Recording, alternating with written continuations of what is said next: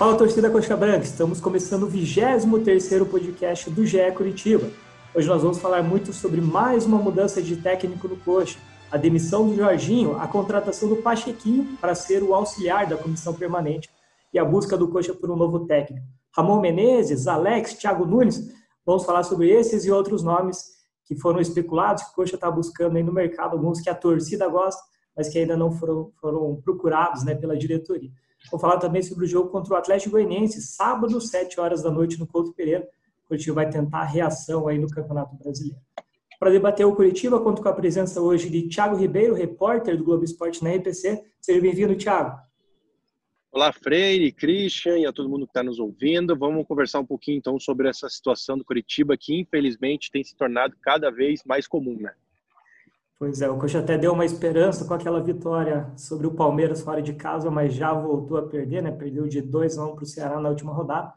E, como o Thiago já adiantou, outro convidado é o Christian Toledo, comentarista da ETC. Seja bem-vindo, Christian, tudo certo? Tudo certo, Freire. Prazer falar com você de novo. Esse negócio de participante que atravessa o apresentador é complicado, viu? Fica aqui a minha solidariedade a você. Tudo certo. O importante é comunicar e ser um bate-papo tranquilo aqui. É, começando então, a gente abriu uma enquete. Normalmente, quando algum clube muda de técnico, a gente já vai abrir uma enquete lá para saber a opinião da torcida, né? medir a febre da torcida. A gente pegou 20 nomes, inclusive nomes que a diretoria cogitou né, nos últimos dias. Hoje, por exemplo, procurou Thiago Nunes, ex-Atlético ex-Corinthians, Roger Machado, ex-Bahia, e o Mozart, ex-Coritiba, que hoje está no CSA a gente abriu uma enquete, o Ramon Menezes está liderando essa enquete, seguido pelo Alex, né, o craque Alex, e depois o Thiago Nunes. É, começando então, Thiago, como você vê esses nomes que a, que a diretoria já buscou? Né? Esses nomes é, são a apuração da Nádia Mauad, nossa colega. Ela falou que o Curitiba também especulou Ney Franco e Vanderlei Luxemburgo, e nomes que agradam a diretoria são Guto Ferreira, que hoje está no Ceará, Felipe Conceição, que hoje está no Guarani, além do, do Zé Ricardo, né, ex-internacional, que hoje está sem clube enfim, uma, uma gama grande, né? O Curitiba atirando para todos os lados. Como que você vê, como que você avalia esses nomes que o Curitiba está buscando no, no, mercado? Bom, só esses treinadores que já foram especulados e até já se noticiaram, né, que eles acabaram negando o convite do Curitiba mostra que a diretoria está completamente perdida porque você colocar numa numa mesma numa mesma prateleira, digamos, de estilos Vanderlei Luxemburgo, o Lisca, o Mozart, é, enfim, outros técnicos que foram cogitados e que não têm minimamente nada em comum em perfil de comandar uma equipe de futebol, já mostra que a, a diretoria está completamente perdida. Não que isso seja uma novidade, ela já vem perdida já há algum tempo, né? até porque pela mudança de estilo do Barroca para o Jorginho já mostra também que isso talvez não seja uma prioridade né, para a diretoria atual do Curitiba, né, buscar um, um estilo de jogo compatível com, compatível com o elenco que ele tem atualmente. Mas, é claro, se fosse para escolher algum, eu acho que o Thiago Nunes, é claro, é o treinador mais competente, mais talentoso e que poderia, claro, tirar o Curitiba da situação. Mas é óbvio que é para mim chega a ser utópico, é quase surreal, até pelo salário que ele vinha ganhando no Corinthians e também pela própria identificação que ele tem com o Atlético, é, por, por mais que ele tenha saído de uma maneira um pouco complicada do, do, do, rival do Curitiba, eu acho impossível que ele viesse a aceitar um convite como a gente já sabe que ele recusou, né? Então, desses treinadores cogitados, é, eu, eu, acho que a situação que mais me chama atenção e que mais escancara o despreparo de alguns membros da diretoria do Curitiba é esse, essa oferta pelo Mozart. Né? O cara estava aqui há um mês, né? E foram descobrir que ele é um bom treinador quando ele vai faz uma boa campanha pelo CSA. É, então é, é, difícil, né? A gente avaliar a diretoria do Curitiba nesse momento. Se fosse para escolher um treinador agora, eu acho que qualquer um seria talvez melhor do que o próprio Jorginho está fazendo. Dava para ver, o próprio Christian já chegou a bater várias vezes no Jorginho algumas escolhas técnicas e de jogadores, né, que ele tinha feito. Eu acho que nesse momento, por exemplo, eu não avalio o Zé Ricardo como um mau nome para o Curitiba nesse momento. Ele que está sem clube e talvez se houvesse um convite, talvez ele aceitasse. E Christian, até sobre essa mudança de, de ideia, né, a falta de planejamento do coach, é, enfim, demitiu o Jorginho depois que conseguiu o acesso, que era um técnico mais defensivo, contratou o Barroca, que é um técnico mais ofensivo, voltou o Jorginho, né, armou uma retranca ali que não deu resultado, e agora esses técnicos, por exemplo, o Thiago Nunes é um técnico é, mais famoso por um, um futebol ofensivo, né, de posse de bola, que vai para cima do adversário, o próprio Roger Machado, em, em alguns jogos, é, principalmente no Bahia, agora em alguns trabalhos, ele montou um time ofensivo que busca o jogo, é, enfim, como, como, que você vê essa falta de ideia do Curitiba? Uma falta de rumo, busca técnicos de vários estilos? Como que você vê essa mais essa falha, talvez, da, da diretoria do Coxa? Ele, eu vejo incompetência. É, eu não acho, eu, eu, eu entendo o que o Thiago falou quando diz que o, a sensação é que o Curitiba não se preocupa com o perfil do técnico. Mas a minha, a minha visão é que o Curitiba não sabe é, os gestores do Curitiba, né, os cinco que comandam o clube, né, liderados pelo presidente, eles não sabem de futebol. Porque ninguém vai é, andar numa montanha russa tática como o Curitiba. Não tem nenhum clube, o mais desorganizado que a gente conheça, não vai fazer isso. Né? Olha só, olha só. Antes do Jorginho vir, estava o Louser, que era um técnico defensivo. Ofensivo, perdão, perdão, perdão técnico ofensivo. Antes do Loser estava o Argel. Entre os dois teve o Matheus Costa. Então o Curitiba definitivamente não sabe o que quer. E isso provoca erros. No momento desse chave na temporada, o Curitiba está sem o seu homem que entende de futebol, que é o Paulo Pelaipe, que está aí em recuperação. A gente torce para que ele saia da UTI, é, porque está internado com com, com Covid-19. Mas o Curitiba, os dirigentes do Curitiba não sabem nada. Não sabem definitivamente nada. Como é que consegue ter a cara de pau de tentar contratar o Mozart? Sabe, eu não consigo imaginar a cara para chegar no Mozart e falar: olha, Mozart, a gente não quis te dar uma chance antes, mas agora a gente quer dar, quer dar uma chance para você. Pelo amor de Deus sabe? Os nomes, é óbvio, como disse o Thiago muito bem, o, o, o, o xará dele, o Thiago Nunes, é um, um, um treinador que sobra nessa lista, né? É, muito se falou quando da queda do, do, do Barroca que o Pelaipe poderia trazer o Abel, que é um cara com um perfil próximo a ele, né? Um técnico que sabe das coisas do futebol paranaense. Mas eu sei lá, eu acho que não, não, não, acho que não é. Não, o Abel não sei se ele vai querer. É, de todos esses nomes, né, tem o Ramon, é, e é interessante a torcida do Curitiba estar é, tá, é, apoiando o Ramon, porque acho que viu no Ramon um técnico que, com o elenco restrito, e acho que até mais restrito do que o do Curitiba, ele conseguiu é, fazer uma, uma, uma equipe competitiva. E acho que falta isso ao Curitiba ser competitivo.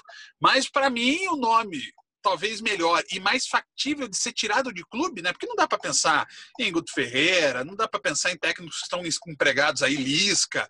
Agora, o Felipe Conceição, eu acho que tal, talvez topasse sair do Guarani para voltar à Série A treinando Curitiba. E é um treinador que fez um belíssimo trabalho no América e no Bragantino teve muita dificuldade porque o Bragantino reformulou o seu time. Tanto que o Maurício Barbieri começa a ter resultados quando volta com o time do ano passado. Então, eu acho que o, o Felipe Conceição seria um nome bastante interessante a ser pensado. Apesar de, é, Freire, eu não vejo um momento de teste. Curitiba não pode pensar em experiência nesse momento. São 20 jogos que vão mudar, é, que podem mudar a história do Curitiba nos próximos anos. É, 20 jogos, o Coxa precisa de praticamente 10 vitórias, né? talvez um pouco menos se, se a média cair. Daqui a pouco a gente vai falar mais sobre essa matemática alviverde. É, o Moser, como vocês falaram, né, assumiu o CSA, foram quatro vitórias, dois empates, perdeu só um jogo. CSA estava lá na parte de baixo da tabela, já é o décimo colocado, está a quatro pontos do G4. E o Guarani do Felipe Conceição, outro nome que agrada a diretoria do Coxa, é o décimo terceiro colocado, com 21 pontos, está a sete pontos do G4. É, Tiago, o Christian falou ali né, que o Paulo Pelaipe está internado ainda né, em recuperação de Covid. Além disso, o Coxa no final do ano vai ter eleição, 12 de dezembro. Então é até difícil. E, lembrando, né, a temporada esse, né, essa temporada agora acaba só em fevereiro do ano que vem, por causa da, da, da pandemia, ficou paralisada. Então o Brasileirão só acaba em fevereiro de, de 2021, ou seja, depois da eleição. Essa diretoria vai ter que contratar um técnico que provavelmente fique até fevereiro, ou seja, depois que ela sair. É, como você vê esse, mais esse problema, mais esse desafio não ter o Paulo Pelaipe, o diretor de futebol, para negociar a busca de um técnico e ter que contratar um técnico para deixar para a próxima gestão, né, se, se, o Samir não for reeleito, se, se, o grupo do Samir não for reeleito, né? Como você vê essa situação? Bom, é, é, a situação é preocupante, né? Porque nos primeiros dias, primeiras semanas ali do, Pela, do Paulo Pelaipe trabalhando, né? Ele iniciando essa reformulação de elenco, afastando e negociando jogadores que claramente não tinham nível de disputar a Série A pelo Coxa e trazendo jogadores que aparentemente poderiam é, agregar né, e melhorar o nível do elenco do Curitiba. Ele vinha fazendo um bom trabalho, mas infelizmente, como o Christian ressaltou e você também já enfatizou, né, ele está com a Covid-19, está ainda internado e nesse momento é, imagino que ele esteja bastante ausente, se não completamente ausente de qualquer tipo de negociação. E para complicar ainda mais esse ano, né, tem ano de, de, de eleição no Curitiba, o ideal é que, é que todas as chapas ou as chapas que são favoritas é, entrassem num consenso, mas se tratando de Curitiba, se tratando de momento eleitoral, isso talvez seja algo impossível né, de se pedir, porque o ideal, como você frisou, né, a temporada, o Campeonato Brasileiro, pelo menos, acaba só em fevereiro. A diretoria que assumir esse ano vai já assumir é, com um trabalho já começando, né? Já, afinal, o Campeonato Brasileiro vai continuar. Então, o ideal seria que eles chegassem em um nome em comum, mas acho isso muito difícil. Isso só piora a situação do Coritiba. Mas, como o Christian falou, não há tempo para experiência. O Curitiba está numa situação muito complicada dos times que estão na zona do rebaixamento. É o time que mais tem jogos, né? Tem ali alguns o próprio Atlético, acho que está com dois jogos a menos, né? Se não me engano, que o, que o Curitiba no campeonato. Então a situação do Curitiba é bem crítica. Precisaria de um de um treinador que viesse e já desse um jeito e, na minha visão, e imagino que seja também a visão do Christian, começasse a utilizar jogadores que foram trazidos e que a gente mal teve a oportunidade de avaliar claro que nesse momento da pandemia é muito difícil dizer como que está sendo o treinamento desses jogadores, né? Porque se antes da pandemia já era difícil a gente avaliar os treinamentos dos, dos técnicos por conta dessa dificuldade, né, da, da, imprensa acessar qualquer treino, quando era era 15 minutos de um bobinho, de um aquecimento, com a pandemia ficou ainda mais difícil qualquer tipo de análise de treinamento, dizer que um jogador está treinando bem e outro está treinando mal.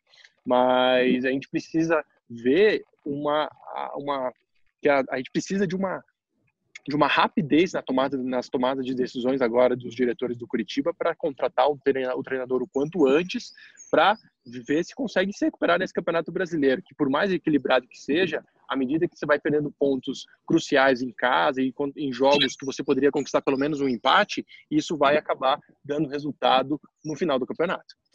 É, Tiago, você falou sobre a tabela. Eu penso né? o seguinte, viu, Freire? Eu, eu, até se me permite, é, em cima do que o Thiago falou, eu acho que o Curitiba é, fosse um time pensado de uma forma um pouco mais inteligente, o Curitiba teria antecipado as eleições.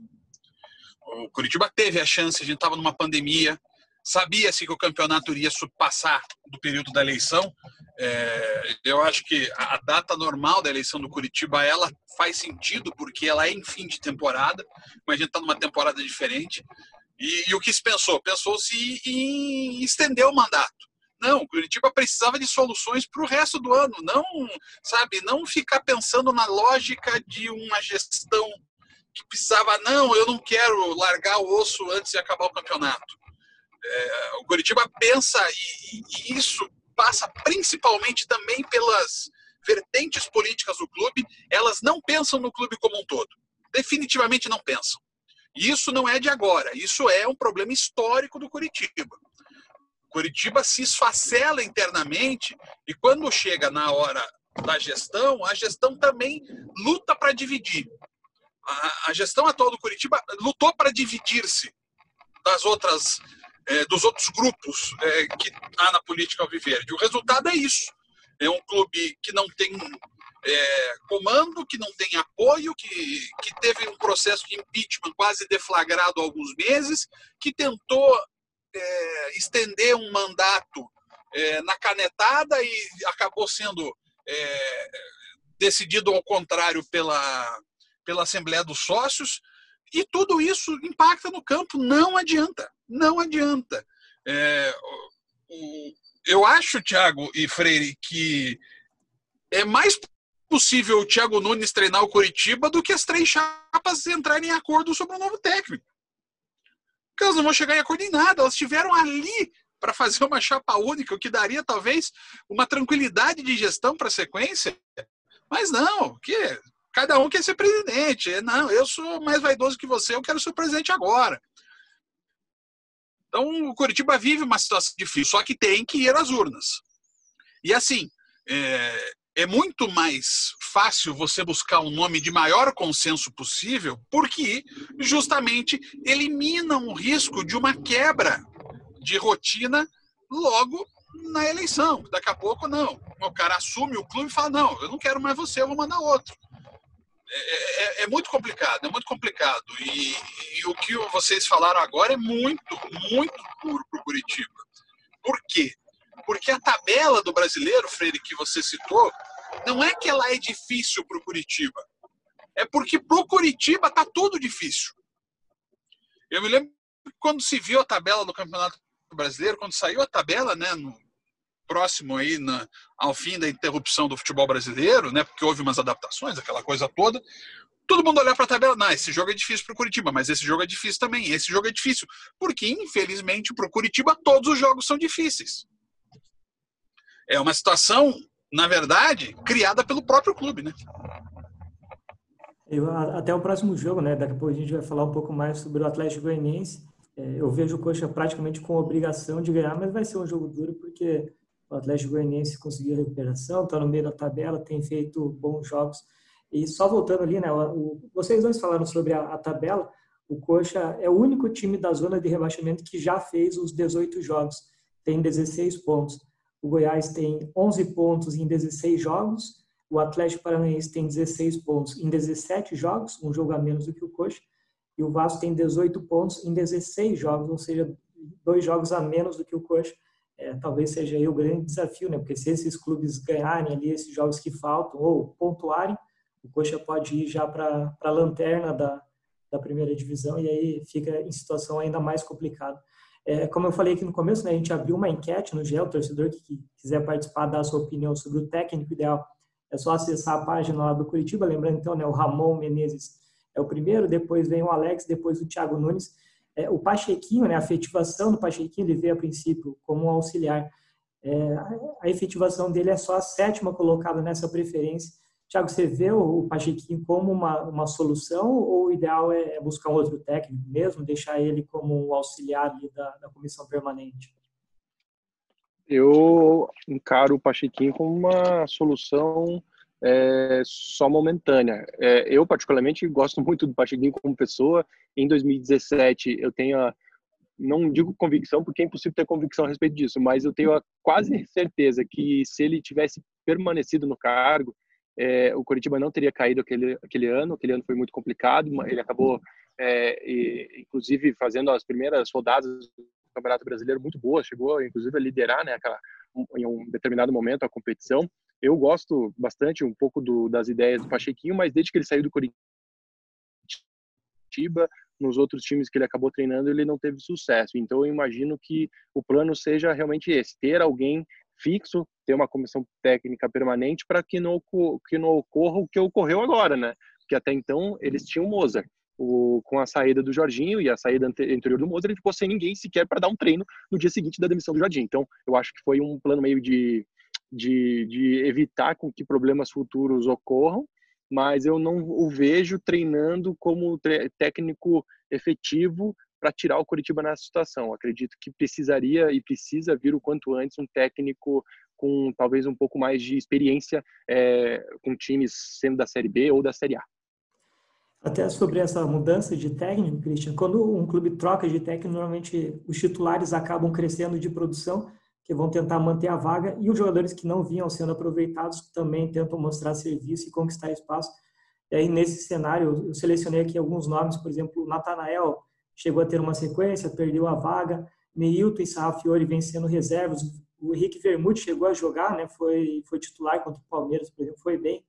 É, o Ceruti está entrando aos poucos, o Ricardo Oliveira também adquirindo melhor condição física. É, quem você acha que merece ou pode ganhar essa condição de titular com o novo técnico? E você consegue pensar em algum outro nome, alguém que mereça essa titularidade, que pode ganhar espaço agora com o futuro novo técnico do Coxa? Não, eu apenas incluo nessa lista, que está muito bem feita, o Rodolfo, né, que de uma hora para outra também foi descartado pelo Jorginho.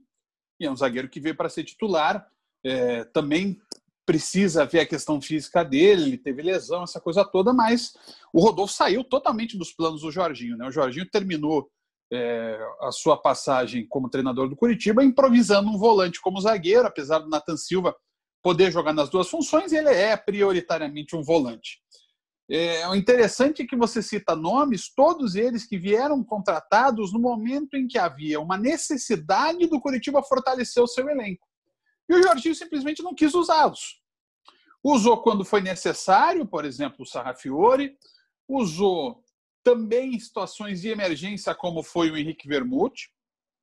Mas, tirando isso, ele tinha convicções que passaram para o nível de teimosia. E a gente viu o que aconteceu. É, o trabalho do Jorginho, é, eu acho que o que mais, na minha opinião, é, foi ruim do trabalho do Jorginho, que no todo foi ruim, mas é, foi ele perceber ou saber como o Curitiba poderia render melhor e mesmo assim decidir não fazer isso.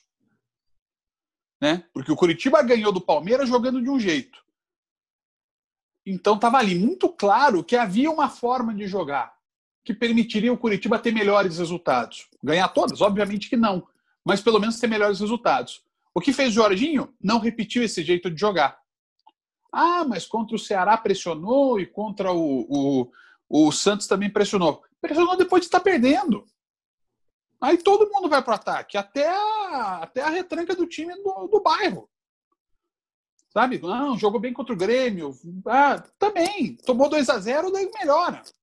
Então, é, eu acho que isso é frustrante do Jorginho. E ele, ele sabia que tinha peças que poderiam deixar o time mais agressivo. Né? Veja o jogo passado, né? O Neilton e o Sarrafiore sequer entraram, né? O Neilton, é o que eu brinquei num dos programas passados. O Neilton nunca vai entrar em forma. Porque ele nunca ele nunca joga. Então a situação é complicada. Então tem muita gente para jogar. Dá para fazer um time praticamente novo. Só que convenhamos, né, Freire? Você montar um time novo na 19 rodada do Campeonato Brasileiro é um carimbo completo de incompetência administrativa. É, ainda mais que, como a gente falou, né, o Coxa na zona de rebaixamento precisa ganhar praticamente metade dos jogos para se livrar. E o próximo jogo, a gente citou aqui algumas vezes, é contra o Atlético Goianiense, sábado às 7 horas da noite no Couto Pereira. O Coxa tem a, a semana livre aí para trabalhar, né? O Atlético Goianiense recebe o Internacional pelas oitavas de final da Copa do Brasil. É, nessa partida, o Coxa não vai ter o Robson, é o artilheiro do time, né? Marcou seis dos 15 gols do Coxa. Ou seja, apesar da, da, das oscilações, apesar do, dos gols inacreditáveis que ele perde, ele é o artilheiro e talvez a, a principal arma ofensiva. É, o que você espera desse jogo, Thiago? Ainda mais sem o Robson, o Atlético Goianiense jogando na Copa do Brasil, o Coxa com a semana cheia. O que você imagina desse jogo sábado às 7 horas da noite no Couto? Bom, semana cheia para o Curitiba não tem significado muita coisa, porque não sei de cabeça, mas talvez um dos times que mais tenha tido tempo para treinar, até por conta da falta de competições paralelas ao Campeonato Brasileiro, foi o Coxa e não Curitiba tem, e Atlético Mineiro, né, Thiago? Isso, é, Curitiba Atlético Mineiro, só que é uma diferença bem grande entre a posição e o futebol apresentado pelos dois times, né? E, mas imagino que dá para levar em consideração que o Atlético Goianiense vai ter um jogo super complicado com o Internacional pela Copa do Brasil, né? Então, é um o fator cansaço ainda mais nesse período pós-pandemia, pós-pandemia. Durante a pandemia, o retorno ao futebol com a pandemia, é claro que o acúmulo de jogos é um fator preocupante, Curitiba pelo menos não tem isso, mas eu espero um jogo muito difícil, eu acho que é, como você falou, né, tem a obrigação de vencer, mas todo mundo que acompanha o Curitiba, ou até mesmo o torcedor do Curitiba mais otimista, não consegue decretar, tipo, ah, esse jogo o Curitiba vai ganhar três pontos, tranquilo, tranquilo. Até porque venceu o Palmeiras é, fora de casa, jogando super bem, vem jogar contra o Santos em casa, joga muito mal, aí tem empates é, com uma ineficiência ofensiva absurda com, contra o São Paulo, é, ganha na sorte, na sorte, digamos, ganha no finalzinho contra o Vasco, ganha no finalzinho contra o Sport também com pênalti depois dos 45 minutos do, do, do segundo tempo. Então, realmente é uma incógnita o que esperar do Curitiba para esse jogo, ainda mais sem o Robson. Eu espero que o Pachequinho coloque alguns jogadores que, a, que nós, jornalistas, temos a curiosidade de ver atuando e, e, que a torcida também tem muita curiosidade de ver atuando. O Neilton, como o próprio Christian falou, ele é um jogador que nunca vai ganhar ritmo de jogo, nunca vai estar em forma, porque ele não tem entrado. Então, e na minha visão, é, entre os jogadores do Curitiba, talvez ele que tenha o mais recurso de, no, no, no jogo Perfeito. de um contra um. Que no, nesse momento é muito importante para o Curitiba ter um jogador como esse. Um jogador não. Esse, ele não é. O Ian Sassi não é esse jogador. O Thiago Lopes não é esse jogador. É, o Natan Fogaça não é esse jogador. Então tem que dar chance para o Neilton, tem que talvez dar mais uma chance para o próprio Sarrafiori, que no Internacional não foi nada muito muito espetacular, mas é um jogador que, na minha visão, tem sim nível de Série A, pode dar mais chances a ele. Tem um, é um jogador que não tem nenhum outro atleta que talvez tenha a mesma característica dele. Tinha o Giovani, que foi embora para o Cruzeiro. Enfim, eu espero ver bastante modificações. Eu queria ver o Ricardo Oliveira como titular também, para ter uma presença ali, para dar pelo menos um pouco de trabalho para os zagueiros do Atlético Goianiense. Mas dá, o Atlético dá ritmo Goianiense... para ele também, né? Porque isso ele não também tem precisa. ritmo. Né? É complicado isso. De ritmo. E o Atlético Goianiense, onde... mesmo depois da saída do, do Wagner Mancini, vem se mostrando um time organizadinho taticamente, né? Então não é um confronto fácil. E, e é um detalhe agora, Freire, que eu, eu, quando a gente falou sobre escalações, né? E eu falei, e, e acho que eu, é a quinta ou sexta vez nesse podcast que eu falo uh, o adjetivo complicado. Por quê? Porque o Curitiba se complicou. Agora é a sétima. É, o Curitiba criou as próprias dificuldades. É, eu acho que o Curitiba, com o elenco que tem, pode escapar do rebaixamento. Aquela história de campanha tranquila, esqueça, porque já não vai dar mais tempo para isso. Mas o Curitiba tem time para não, não ser rebaixado. É, acho que o Curitiba ainda precisaria no mercado, porque o Jonathan é um lateral direito muito fraco tecnicamente. O Natanael talvez não esteja preparado ainda é, para ser o cara nesse momento da, da, da, da temporada. O Curitiba precisaria ter, parece que até está lá atrás em algum jogador fora do país, um lateral direito para contratar. É, porque vamos tirar isso. Você tem o Wilson ou o Alex Muralha no gol. Você tem Rodolfo, tem Sabino, tem Henrique Vermute, tem Natan Ribeiro, que eu acho que vai voltar aí em um, dois meses. Então você tem quatro zagueiros. Você tem o William Matheus, aí sim, talvez só com o Cazu é, como um, um, imediato. Mas você tem no meio Matheus Salles, é, Matheus Galdesani, é, é, Ramon Martinez, Hugo Moura, Sarra Fiore, Giovanni Augusto, Neilton, Ceruti, Robson, Ricardo Oliveira, Rodrigo Muniz. Sabe, é, tem elenco. E ainda tem a volta do Rafinha, que certamente, por mais que ele até tivesse pensado em, depois dessa fratura, parar de jogar, o Rafinha, até por amor ao clube, ele vai voltar em janeiro para jogar, para ser, para tentar mudar também esse panorama. E acho que até o Rafinha deve jogar mais uma temporada. Então, elenco tem, o Curitiba tem, em algumas posições, inclusive duas peças de qualidade. Como é que esse time não joga? Por quê? Porque sempre foi mais calado. O Barroca também cometeu erros, né? A gente olha agora o Jorginho demitido, não, pô, por que, que o Barroca não ficou? O Barroca também errou, sabe? É, é, é a teimosia em algumas peças, ela cobra o preço. No caso do Jorginho, era em várias peças, né? E na verdade até a teimosia em não utilizar essas peças. Mas esse é um problema que infelizmente muitos técnicos têm. Então é isso, pessoal. Fechando aqui mais um podcast. Lembrando, então, né, o torcedor que quiser opinar sobre o técnico ideal do Curitiba pode, pode acessar a página do GE lá, dar a sua opinião. É, por enquanto, né, o Ramon Menezes está na liderança, seguido por Alex e Thiago Nunes. E o jogo contra o Atlético Goianiense vai ser sábado às 7 horas da noite no Couto Pereira. Coxa tem a semana cheia, o Atlético Goianiense joga contra o Internacional pela Copa do Brasil. a gente, claro, acompanha tudo desse jogo do Coxa contra o Atlético Goianiense em tempo real. Tiago, muito obrigado pelos palpites, aí, pelas informações, pelas análises. Até a próxima. Valeu, valeu. Obrigado, obrigado pelo também. convite. Sempre quando vocês precisarem. Deixa eu falar, cara. Fique à vontade. Olha não, não, não, falei quase nada nesse podcast. Não, mas sempre que quando, quando vocês precisarem e a gente conseguir conciliar aqui com as pautas da TV, eu estou à disposição. Sempre gosto de participar aí desse bate-papo, ainda mais quando tem o Christian aí que, que dá uma claridade para tudo que eu tento expor e ele acaba sendo muito mais conciso e, e claro com as opiniões. Valeu, Christian. Valeu, Fred. Valeu, Tiago. É, só explicando, né? a gente está gravando pela internet, então tem esse delay, a gente acaba atrapalhando o coleguinha às vezes. Obrigado você também, Christian, pela, pelas informações, pelos vários comentários. Até a próxima. Tomara né, que no próximo a gente fale de uma vitória do Coxa, aí, se afastando da parte de baixo da tabela e vivendo dias melhores. Eu, eu, juro que eu nem sei mais como é que é falar em vitória na Série A, já esqueci é, porque né, do jeito que as coisas andam, está bem difícil. É, deixa eu aproveitar, Freire, e fazer um convite é, para todo mundo que ouve os nossos podcasts, o podcast GE Curitiba, GE Atlético, podcast da redação do GE.